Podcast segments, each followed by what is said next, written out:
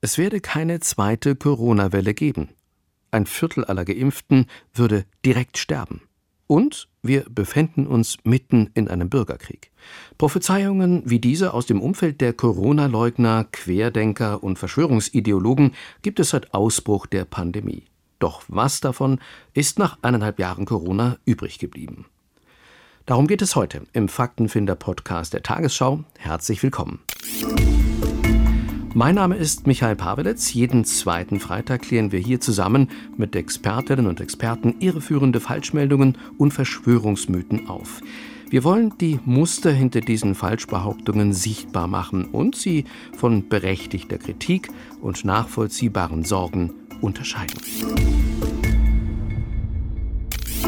Kamerad, Kameradin, es ist ganz egal, wie unpopulär eine Wahrheit ist. Es ist wichtig, dass jemand sie ausspricht. Und ich habe sie ausgesprochen. Jeder kann sie überprüfen. Und auch meine Prophezeiungen von vor einem Jahr sind mittlerweile zu 90% erfüllt. Die Menschheit muss es einfach jetzt nur überprüfen. Und genau das werden wir tun. Das war der Kochbuchautor Attila Hildmann. Der behauptet, seine Aussagen seien ja im Grunde alle richtig gewesen. Über Hildmann und weitere Aktivisten aus dem Corona-Leugner-Milieu und deren Prophezeiungen spreche ich mit dem Journalisten Sebastian Leber vom Tagesspiegel und Carla Reveland aus der Faktenfinder-Redaktion der Tagesschau. Herzlich willkommen, ihr beiden. Hallo. Hi. Wir haben nicht mehr Atemwegserkrankungen in dieser Grippesaison, so nennt sich das ja im Volksmund, als in den vorigen Jahren der Fall war. Es ist nichts besonders Auffälliges. Die Krankenhäuser die werden jetzt belastet durch diese vielen Fragen und durch die Panik, aber nicht durch neue Krankheitsfälle. Und das war Wolfgang Wodak im März 2020 in einem Interview mit der Journalistin und Bloggerin Preradovic. Und ich will gleich mal nachfragen bei Sebastian Lieber, wie war es denn nun? War Corona schlimmer als eine Grippewelle oder nicht? Für die Wissenschaft ist das keine Frage, zumindest nicht für die evidenzbasierte so, ja. Da ist die Übersterblichkeit, da sind die oft verheerenden Langzeitfolgen, also Long-Covid. Corona ist deutlich ansteckender und folgenreicher und dass es mehr Tote als bei der gewöhnlichen Grippe gibt, wird übrigens auch von den meisten Corona-Verharmlosern heute gar nicht mehr bestritten. Ja? Also die haben nur einfach neue Verschwörungsmythen gefunden, wie es genau zu diesen Toten gekommen ist oder kommt. Nämlich zum Beispiel, die Patienten seien dann einfach in den Krankenhäusern falsch behandelt worden oder die Beatmungsgeräte mit ihrem Sauerstoff, die hätten die Menschen getötet, bla bla. Oder auch noch schlimmer, die Regierung hätte Menschen gezielt ermordet. Oder auch es ist gar nicht Covid, sondern es sind die Impfungen, die die Menschen haben sterben lassen. Und dass das natürlich zeitlich gar nicht passt, also dass die Übersterblichkeit schon existierte, als es noch gar keinen Impfstoff gab. Solche Details verschwimmen dann und werden ignoriert. Und aus einer widerlegten Lüge können einfach sehr schnell zwei, drei neue Lügen dann wieder wachsen. Wer ist Wolfgang Wodak, den wir da gerade gehört haben?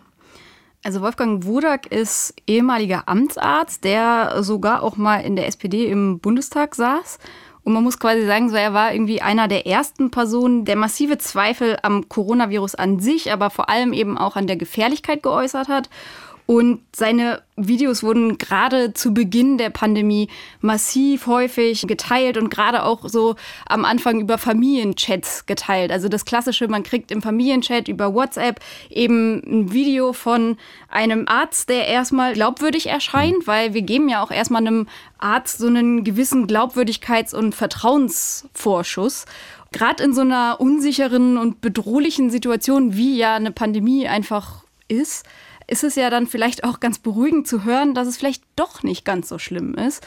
Und da klammert man sich dann vielleicht eben an den einen Mediziner, der sagt, dass es gar nicht so schlimm ist. Aber man muss hier auf jeden Fall betonen, Wolfgang Wodak ist Internist und er vermittelt hier halt den Eindruck, als wenn er in Corona-Fragen deutlich glaubwürdiger sei als ein Virologe. Im Juli 2020 legte Wolfgang Wodak nochmal nach und behauptete Folgendes.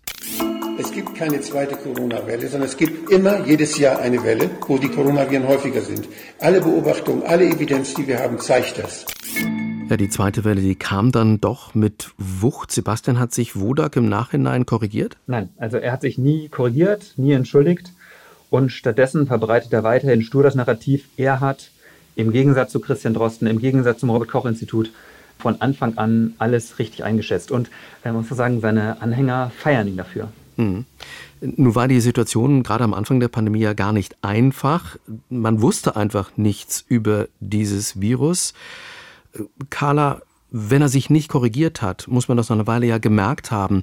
Warum hielten ihn viele trotzdem für glaubwürdig, auch wenn seine Vorhersagen dann falsch waren? Also ich glaube, zum einen ist es nach wie vor so, dass sich die Leute eben daran klammern, dass es ein Arzt ist, der sich traut, aus ihrer Sicht die einzig wahre Wahrheit zu sagen und damit quasi die unpopuläre Wahrheit zu vertreten. Und zum anderen muss man aber auch sagen, dass wir immer wieder sehen, dass die Glaubwürdigkeit von Personen, die eben diese Prophezeiungen machen, ähm, überhaupt nicht darunter leidet, wenn die Prophezeiung dann gar nicht eingetreten ist. Weil man muss sich das so ein bisschen so vorstellen, die Personen, die daran glauben, glauben eben an ein gewisses verschwörungsideologisches Weltbild und es kommen dann auch immer wieder, wie Sebastian das gerade auch meinte, neue Erklärungen, warum dann zum Beispiel irgendwie die zweite Welle doch kam. Also das kann zum Beispiel sein, dass man sagt, ja, aus rein medizinischer Sicht kann die Welle gar nicht kommen, aber die wurde dann mit Absicht eben herbeigeführt. Und solange die Erzählungen sozusagen in dieses Weltbild passen, können die auch paradoxerweise total gegensätzlich sein und sich sogar widersprechen. Das heißt aber auch dann, Leute wie Wodak, die übernehmen prinzipiell keine Verantwortung, oder? Äh, nein, tun sie nicht. Und man muss sagen, vor dem Übernehmen von Verantwortung würde ja erstmal noch ein anderer Schritt kommen, nämlich die Einsicht, dass man sich geirrt hat. Und da kann man jetzt nur spekulieren. Also ich kann jetzt in die Leute reingucken, was da in die Menschen vor sich geht. Also ob sie ihren Irrtum erkennen und dann bewusst verschweigen oder ob sie trotz aller Fakten wirklich glauben, im Recht zu sein. Und immer wenn ich mit solchen Leuten diskutiere, dann drängt sich mir doch der Eindruck auf, es gibt da sehr, sehr wenig Einsicht. Und Einsicht würde auch viel kaputt machen, also im eigenen Selbstbild oder manchmal auch im eigenen Geschäftsmodell. Und zu Carla wollte ich noch sagen, sie hat so recht, was diese Hochachtung vor dem Arzttitel ist. Also wenn man sich das vorstellt, wir haben eigentlich 400.000 berufstätige Ärzte in Deutschland, dann ist es doch sehr natürlich, dass da nicht auch absurde Minderheitenmeinungen vertreten werden. Oder es wäre eine Sensation, wenn das nicht so wäre, die also weit außerhalb des wissenschaftlichen Kanons stehen. Und die haben es aber geschafft, mit ihrem Titel eine große Fangemeinde unter den äh, Verschwörungsgläubigen äh, zu erreichen in den letzten anderthalb Jahren. Ich denke, neben Wolfgang Wodak hat da vor allem der Herr Bakti den größten Schaden angerichtet, weil ihm eben auch viele wegen seines Titels, viele Verschwörungsgläubige mhm. vertraut haben. Der hat ja gesagt, keine Angst, auch ohne Sicherheitsmaßnahmen wird es im schlimmsten Fall maximal 50 Tote am Tag geben. Und das sei vertretbar. Und das ist natürlich großer Quatsch. Also während der zweiten Welle sind in Deutschland zeitweise mehr als 1000 Menschen am Tag gestorben, keine 30. Ja? Aber auch da, der Herr Bhakti hat sich nie entschuldigt. Und es ist halt eben auch genau eine Strategie von Verschwörungsideologen, zu sehen, okay, welcher Arzt vertritt eine Gegenmeinung und die pushen wir dann nach vorne, weil die haben ja schon eine große Anhängerschaft. Also sie können ihre Reichweite dann auch nutzen, um eben diese Ärzte dann auch wirklich nochmal weiter nach oben zu pushen und noch viel bekannter zu machen. Mhm. Zu Beginn der Pandemie forderte die AfD strikte Maßnahmen, um Deutschland zu schützen. Hier ein Zitat von der Fraktionschefin und Co-Vorsitzenden Alice Weidel. Im März sagte sie im Bundestag: Die Lage ist ernst. Der Leiter der Virologie der Charité warnt, bis zu 70 Prozent der deutschen Bevölkerung könnten sich anstecken. Trotzdem gibt es bis heute keine durchstrukturierte, mit klaren Verantwortlichkeiten unterlegte Corona-Testinfrastruktur. Die Zeit drängt. Statt rhetorischer Beruhigungspillen sind jetzt konkrete Sofortmaßnahmen nötig.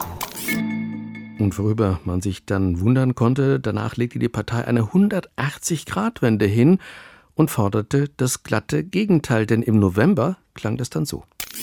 Die Kollateralschäden ihrer Corona-Politik sind jetzt schon größer als die Schäden, die das Virus selbst anrichtet. Die staatliche Einmischung in Privatangelegenheiten und Familienleben vergiftet das gesellschaftliche Klima und fördert Erscheinungen wie Spitzeltum und Denunziation. Statt zu lernen, müssen Kinder sich mit fragwürdigen Maskenpflichten herumschlagen und in ständig gelüfteten Klassenzimmern frieren. Frage an euch beide. Ja, wie kam es zu dieser krassen Kehrtwende bei der AfD? Nicht nur Weidel hat am Anfang krassere Maßnahmen gefordert, auch zum Beispiel die AfD-Fraktion in Niedersachsen hat relativ früh gefordert, dass Großveranstaltungen abgesagt werden sollten, Schulen geschlossen werden sollen und man eben irgendwie die Öffentlichkeit noch viel stärker über die Gefahren aufklären müsste.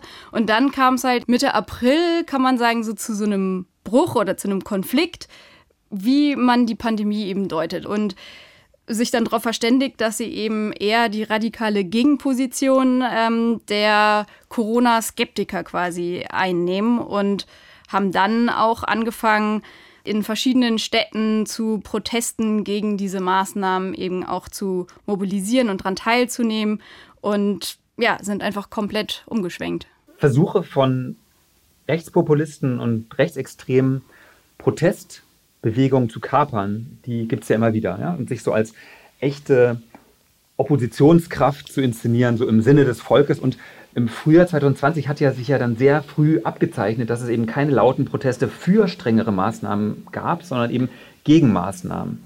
Und weil die Maßnahmenbefürworter natürlich zu Hause bleiben und sich an die Maßnahmen halten, logisch. Und von daher war es dann auch nur folgerichtig, dass die AfD dermaßen krass umschwenkt und objektiv glaubwürdig ist es vielleicht nicht, aber hier geht es ja dann auch eher so um die Vermittlung von Emotionen und die Ablehnung des Systems, die, die kann man der AfD ja schon abnehmen auch. Mhm. Wie hat sich die Partei in Bezug auf die Querdenkenbewegung positioniert? Ja, also die AfD hat von Beginn an ja, in der Querdenker-Szene, in der Bewegung Präsenz gezeigt. Ja? Und sie war präsent und hatte auch Akzente gesetzt. So. Und sie hat da enorm davon profitiert, dass es in dieser Bewegung eigentlich nie ernsthafte Abgrenzungsversuche gegenüber Rechtsextremen gab. Also dass Rechtsextreme, die vom Verfassungsschutz beobachtet werden, da auf Querdenker-Demos nicht nur willkommen geheißen, sondern regelrecht gefeiert werden. Und unter Querdenkern ist die AfD auf jeden Fall auch die beliebteste Partei. Also auch wenn Querdenker selbst sich teilweise früher als links oder grün wahrgenommen haben, aber dass sie im September zu einem großen Teil die AfD wählen werden, das ist belegt. Gibt es da bestimmte Muster, die wiederkehren? Ja, also man kann sagen, dass die AfD und die Querdenkenbewegung im Prinzip noch viel mehr Gemeinsamkeiten haben als eben nur dieses Corona-Thema. Man könnte sagen, dass beide auf jeden Fall sehr skeptisch der Wissenschaft gegenüberstehen, also eher eine wissenschaftsfeindliche Haltung einnehmen. Das kann man bei der AfD zum Beispiel beim Klimawandel total gut beobachten. Also die AfD vertritt zum Beispiel als Partei immer noch die Auffassung, dass es keinen menschengemachten Klimawandel gibt. Und da muss man einfach sagen, da ist sich die Wissenschaft absolut einig, dass es diesen menschengemachten Klimawandel auf jeden Fall gibt. Und da kann man nochmal wieder sehen, dass die AfD eben einzelne Wissenschaftler raussucht, die eben diese Gegenposition einnehmen und die inszenieren sie dann als sozusagen diejenigen, die die wissenschaftliche Evidenz für ihre These bringen. Ende August 2020 demonstrierten Zehntausende Menschen in Berlin gegen die Corona-Maßnahmen. Sie durchbrachen Polizeiketten und stürmten die Treppen zum Reichstagsgebäude. Wir erinnern uns an diese Bilder, angepeitscht durch Fake News und Aufrufe wie diese hier. Tamara K., Heilpraktikerin. So Leute, schreiben heute hier in Berlin Weltgeschichte. Guckt euch um, die Polizei hat die Helme abgesetzt. Vor diesem Gebäude steht keine Polizei mehr. Und Trump ist in Berlin. Die ganze Botschaft ist hermetisch abgeriegelt. Wir haben fest gewonnen. Wir haben fest gewonnen. Wir brauchen Masse. Wir müssen jetzt beweisen, dass wir alle hier sind. Und wir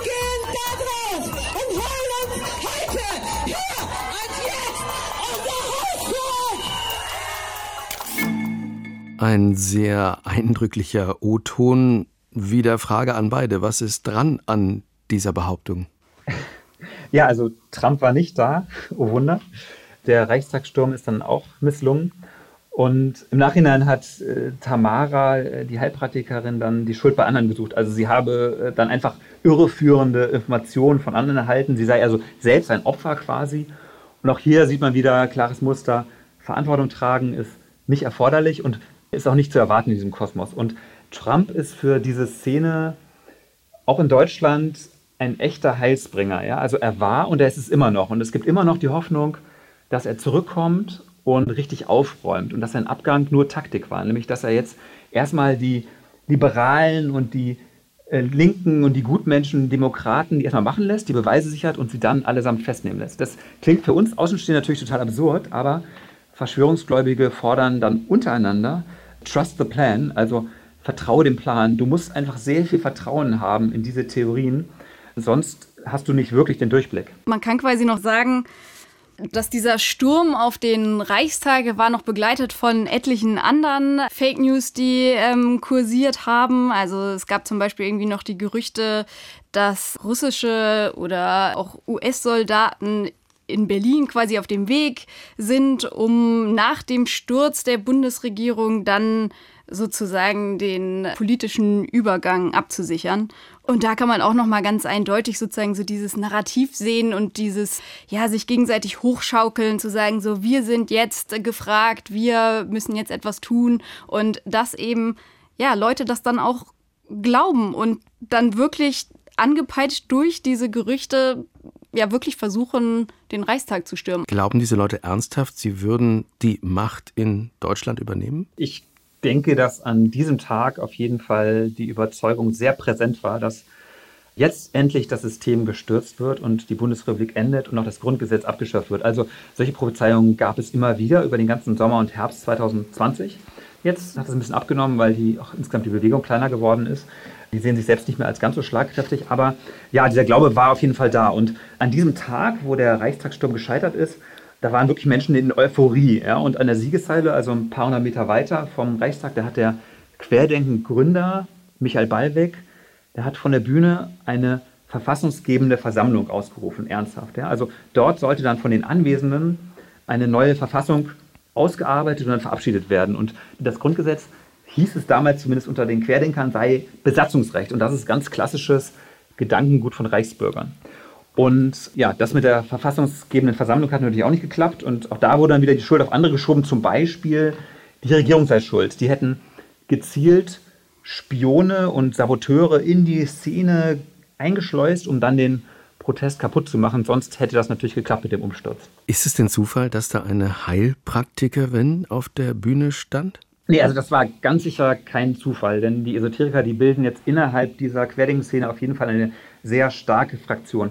Das liegt meiner Meinung nach daran, dass Esoteriker verlockende Angebote bieten den Menschen, ja, und die vermeintlich gegen Corona helfen und die nicht so umständlich sind und nicht so entbehrungsreich sind wie jetzt Abstand halten und Maske tragen oder Menschen über Monate nicht sehen und ins Homeoffice gehen und so weiter. Also zum Beispiel wenn einem versprochen wird, man könne einfach die eigenen inneren Energieflüsse ins Gleichgewicht bringen und sei dann immun gegen Corona. Oder man müsste nur bestimmte Heilsteine in der Hosentasche haben oder sich für einiges Geld dann auf Internetseiten irgendwelche absurden Energiebooster bestellen.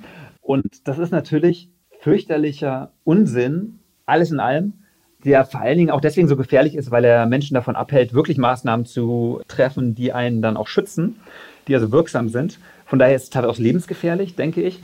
Aber viele Menschen glauben das innerhalb dieser Szene und wollen es auch glauben. Absolut. Und man muss natürlich auch noch sehen, dass genau aus dieser Esoteriker- und Alternativmediziner-Szene total viele schon vorher Impfgegner waren. Und die natürlich jetzt zu Corona auch sich mit der Querdenker-Bewegung total identifizieren und da gleich eine Gemeinsamkeit haben. Und da muss man auch sagen, dass das natürlich auch total gefährlich ist, weil dadurch, dass sie eben in Berührung kommen mit der Querdenkerbewegung, nehmen sie natürlich auch die Verschwörungserzählungen und ja, Ideen vom Widerstand gegen den Staat zum Beispiel mit auf und dann erfolgt eben auch eine Radikalisierung. Und man kann es ja auch sehr gut sehen, dass zum Beispiel halt in sozialen Netzwerken oder so die Radikalisierung auch sehr schnell vorangehen kann und dann geht man vielleicht als Impfskeptiker generell rein und war vorher eher so, ach, meine Kinder können irgendwie den Schnupfen auch ganz gut mit Globulis irgendwie überstehen und auf einmal äh, glaubt man daran, dass Bill Gates mit den Impfungen einem heimlich natürlich Chips implantieren möchte. Mhm. So, das kann dann oft auch schnell gehen. Stichwort Kinder. Ein anderer Arzt, der immer wieder für Aufsehen sorgt, das ist Bodo Schiffmann, der unter anderem das hier behauptet hat. Kinder sterben. weil sie Masken tragen gegen eine Erkrankung, die es nicht gibt. Werdet endlich wach, so eine verdammte Scheiße. Das kann doch nicht wahr sein. Er macht mich fertig. Was muss noch passieren, bitte? Drei Kinder reichen euch nicht? Drei Kinder in einer Woche? Warum tauchen Kinder, das fällt ja schon auf, bei solchen Erzählungen relativ häufig auf? Also gerade Geschichten, in denen Kinder involviert sind, emotionalisieren natürlich total und lassen sich gerade deshalb auch sehr gut verbreiten. Und da muss man aber sagen, dass halt eben Kinder immer wieder instrumentalisiert werden, um eben die Stimmung vielleicht auch weiter anzupeitschen, weil wenn du eben daran glaubst, dann ist es eben vielleicht so, dass du ja, zum Beispiel irgendwie sagst, okay, jetzt trage ich auf gar keinen Fall mehr im Bus eine Maske, komme was wolle. So, das mhm. setze ich jetzt genau so durch. Ganz genau. Und dann glaubt man eben im Zweifel eben nicht mehr an die Zahlen vom RKI, sondern dann geht es darum, ein unschuldiges Kind ist bedroht und die Bundesregierung oder die Illuminaten oder gern auch die Juden, die wollen unsere Kinder gefährden. Mhm. Genau, das schürt ja auch nochmal Verunsicherung und Wut. Mhm. Wer ist Bodo Schiffmann eigentlich? Für mich ist Bodo Schiffmann eigentlich das Paradebeispiel dafür, wie sich jemand in ganz kurzer Zeit immer weiter radikalisiert und man denkt, jetzt ist es aber genug, noch stärker kann es nicht werden und dann haut er wieder einen raus und toppt das dann noch. Ja? Der Mann ist eigentlich Schwindelarzt aus Baden-Württemberg und zwar nicht Schwindel im Sinne von Lüge, sondern im Sinne von Gleichgewichtsstörung. So. Und er hat dermaßen viel Unsinn vorausgesagt in den letzten anderthalb Jahren, ohne sich hinterher dann zu korrigieren. Und auch mit sehr konkreten Daten. Also für Oktober 2020 hat er das Ende aller Corona-Maßnahmen schon mal vorausgesagt und das Ende von Angela Merkel. Und für diesen Juni hat er einen globalen Finanzcrash vorausgesagt, glaube ich sogar auf den Tag genau, auf den 14. Juni. Und danach macht er eigentlich immer, immer weiter, als sei nichts gewesen. Und das ist ein Fehler, den die Zeugen Jehovas zum Beispiel früher auch lange gemacht haben, nämlich konkrete Daten für den Weltuntergang nennen. Ja? Und Sektenführer haben das aber dann irgendwann gelernt, dass es besser ist, keine Daten zu nennen, weil dann kann man sie auch nicht so leicht überführen. Aber dem Herr Schiffmann, der ist das egal, der ist das schmerzbefreit. Und der glaubt eben auch, dass gerade ein neuer Holocaust stattfindet. Und zwar über das Impfen, also dass das geheime Strippenzieher die Menschheit dezimieren wollen, ich glaube von 8 Milliarden auf 500 Millionen. Und der Mann bewirkt sich wirklich in Wahnwelten. Und das ist so einer der Kandidaten, von denen ich inständig hoffe, dass er bald verurteilt wird, auch wegen Holocaust-Relativierung, auch wegen Volksverhetzung. Also seine NS-Relativierung ist schamlos, schäbig, einfach unerträglich für mich. Seit Anfang 2021 gibt es Impfstoffe gegen das Coronavirus und sofort gab es auch dazu verschiedene fragwürdige Behauptungen, die massenhaft verbreitet wurden. So behauptete Rainer Füllmich im Februar 2021 über die Impfung. 25 Prozent sterben und äh, noch weitere 36 Prozent äh, haben schwere Nebenwirkungen und man weiß einfach nicht, ob sie es schaffen. Ähm, es ist in Worte nicht, man kann es in Worte nicht fassen, außer dass man sagen kann, es sieht hier aus wie ein Organi eine organisierte Massentötung. Eine ja buchstäblich unglaubliche Aussage. Sebastian, ich frage trotzdem, was ist an den Behauptungen dran? Ja, ist natürlich absurder Unsinn. Also dem Paul-Ehrlich-Institut wurden in der ersten Jahreshälfte 2021 bei 75 Millionen Impfungen rund 1000 Todesfälle gemeldet, bei denen ein Verdacht besteht, dass es einen Zusammenhang mit der Impfung gibt. Also ein Verdacht. Und das entspreche also im schlimmsten Fall einer Sterberate von 0,001 Prozent, nicht 25 Prozent. Genau, und zu den Zahlen haben wir auch einen Faktencheck gemacht. Man muss sagen, dass im Prinzip 48 Fälle übrig bleiben, wo das Paul-Ehrlich-Institut einen Zusammenhang mit dem Versterben und der Covid-19-Impfung für möglich oder wahrscheinlich hält. Und dabei handelt es sich halt überwiegend um Thrombosefälle. Wer ist Rainer Füllmich? Warum äußert er sich zu dem Thema? Ja, also das ist ein Anwalt, der verspricht, Christian Drossen zu verklagen und jedem, der sich der Klage anschließt, viel Geld zu bescheren. Aber um da mitzumachen, muss man erstmal seinem Team 800 Euro zahlen. Ja? Und so ist das oft in der Szene. Es gibt Abzocker und es gibt Abgezockte. Und er ist einfach komplett in seiner Fantasiewelt. Der wirft der Bundesregierung eine organisierte Massentötung vor. Der sagt, was hier stattfindet, sei schlimmer als der Holocaust. Und gerade nennt sich Rainer Füllmich übrigens Bundeskanzler und tagt jede Woche im schicken Anzug mit seinem Kabinett im Internet.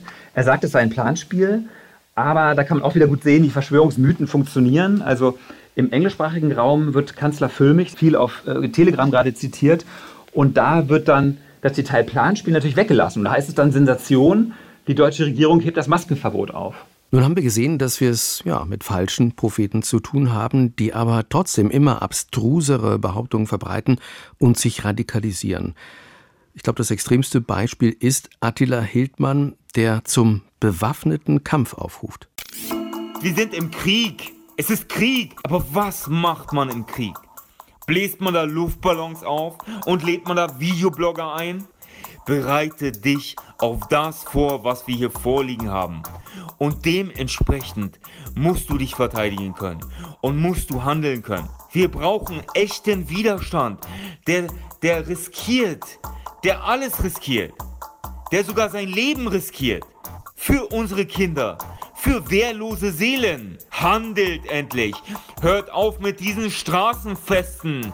Hört auf mit diesen Rummelveranstaltungen und Konzerten. Ihr seid im Krieg, verdammt nochmal.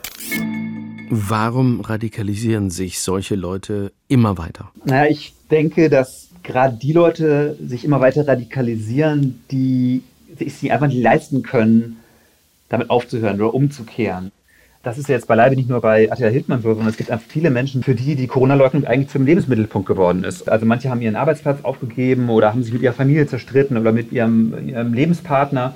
Liebesbeziehungen sind zu Bruch gegangen, Freundschaften beendet worden und die Bewegung hat ja jetzt deutlich an Schwung verloren, an Schlagkraft verloren, aber es bleiben die Radikalen über und die befruchten sich dann gegenseitig und pushen sich gegenseitig. Attila Hildmann ist da ein super Beispiel für, der war ja ein erfolgreicher Geschäftsmann und ist jetzt vom Haftbefehl geflohen, hat sich x-mal strafbar gemacht. Wenn er je nach Deutschland zurückkommen würde, würde der auf jeden Fall im Knast landen, unter anderem wegen krassem Antisemitismus.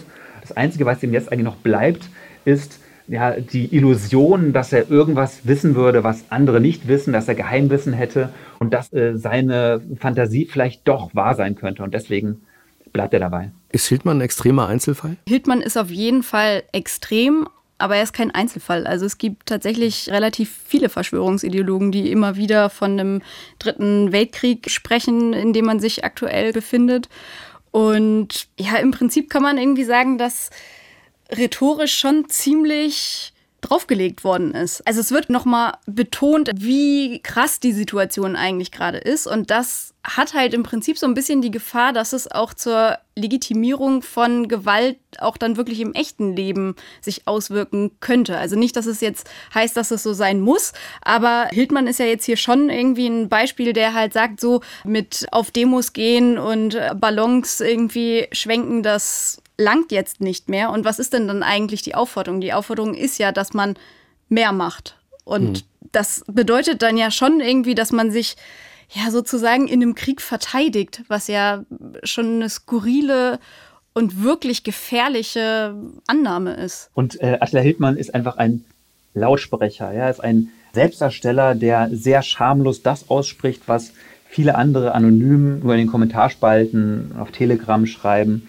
Und ja, Carla, du hast recht. Also die Grenze zum Terrorismus ist sehr schmal und Anschläge hat es schon gegeben und ich fürchte, das wird uns noch eine ganze Weile erhalten bleiben. So. Ich glaube, tatsächlich ist die Gefahr auch eben, dass wir ja gar nicht sehen, wo sich sozusagen so Gruppen bilden, die dann auch wirklich gefährlich sind. Weil es langt ja, dass sie sich untereinander vernetzen, wo man vielleicht auch gar nicht erwartet, dass es jetzt genau diese Leute sind. Also wir hatten das ja auch schon bei rechtsextremen Anschlägen, wo man vielleicht nicht gedacht hätte, dass diese eine Einzelperson wirklich zur Waffe greift. Aber aus dieser Annahme, dass man sich verteidigen muss, zum Beispiel weil die deutsche Rasse ersetzt werden soll, greifen Leute dann wirklich zur Waffe und wollen eben Deutschland retten. Und ich glaube, dass das in diesen Erzählungen, die Hildmann und Co. verbreiten, durchaus eben auch gegeben ist. Nun hat sich die Lage durch die Impfung, die Corona-Lage, muss man sagen, durch die Impfung ja deutlich entspannt. Heißt es auch, solche radikalen Behauptungen tauchen weniger auf? Nee, gar nicht. Vielleicht sind sie für die Allgemeinheit gerade nicht so offensichtlich, aber sie finden weiter statt, jeden Tag in zig verschiedenen Gruppen offline, online. Und man muss ja auch sagen, Verschwörungsideologen stehen ja immer wieder vor dem Problem, dass ihre Prophezeiungen eben nicht eintreten. Und das spielt, glaube ich, schon eine wichtige Rolle, wie man dann eben damit umgeht. Man nennt das Phänomen kognitive Dissonanz, wenn du dich sozusagen da schon so sehr reingesteigert hast, dass eben dieser Bürgerkrieg kommt, dass er droht und du dann eventuell sogar ja Maßnahmen ergriffen hast und zum Beispiel den Job gekündigt hast, dafür aufs Land ziehst, um jetzt Selbstversorger zu werden.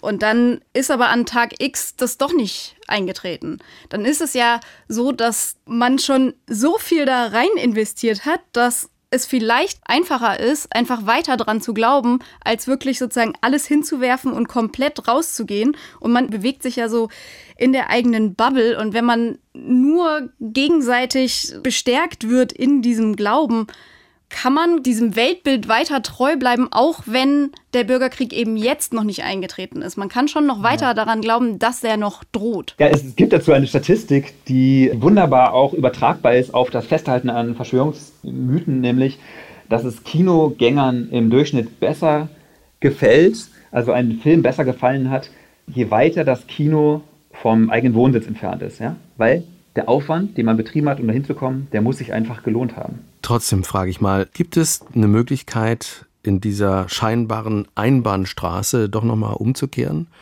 und einen Weg rauszufinden aus so einer radikalen Bubble? Die gibt es, es wird aber immer schwieriger, je gefestigter das Weltbild schon ist. Aber wir haben zum Beispiel auch in den USA gesehen, dass wirklich lautstarke Corona-Leugner dann selber an Corona erkrankt sind und auf einmal sozusagen ihren AnhängerInnen sagen, bitte lasst euch impfen, es ist der komplett falsche Weg. Da gibt es schon noch den Ausweg, aber es ist nicht einfach. Ja, also der, der harte Kern dieser Leute ist vielleicht tatsächlich verloren für die Demokratie, für unsere Gesellschaft. Aber ich habe die Hoffnung, dass wir zumindest die Menschen erreichen können und vielleicht noch zum Umkehren bewegen können, die einfach über Dinge genervt sind, die vielleicht mit ihrem Leben unzufrieden sind, aber ideologisch noch nicht so ganz verbohrt sind. Ja? die einfach nur Interesse an Widerstand haben. Ja? Also die es reizvoll finden, attraktiv finden. Und es gibt so viel. Und all diese Energie, die verschwenden diese Menschen damit, dass sie sich äh, mit Hokuspokus auseinandersetzen. Vielen Dank für das interessante Gespräch an Sebastian Lieber vom Tagesspiegel und Carla Reveland vom Faktenfinder. Danke auch fürs Zuhören und das Interesse. Das war der Faktenfinder-Podcast der Tagesschau zum Thema falsche Prophezeiungen der Corona-Leugner. Mehr Informationen dazu auf tagesschau.de-faktenfinder. Und wenn es Ihnen gefallen hat, abonnieren Sie diesen Podcast gern und ich würde mich freuen, wenn Sie in zwei Wochen wieder mit dabei sind.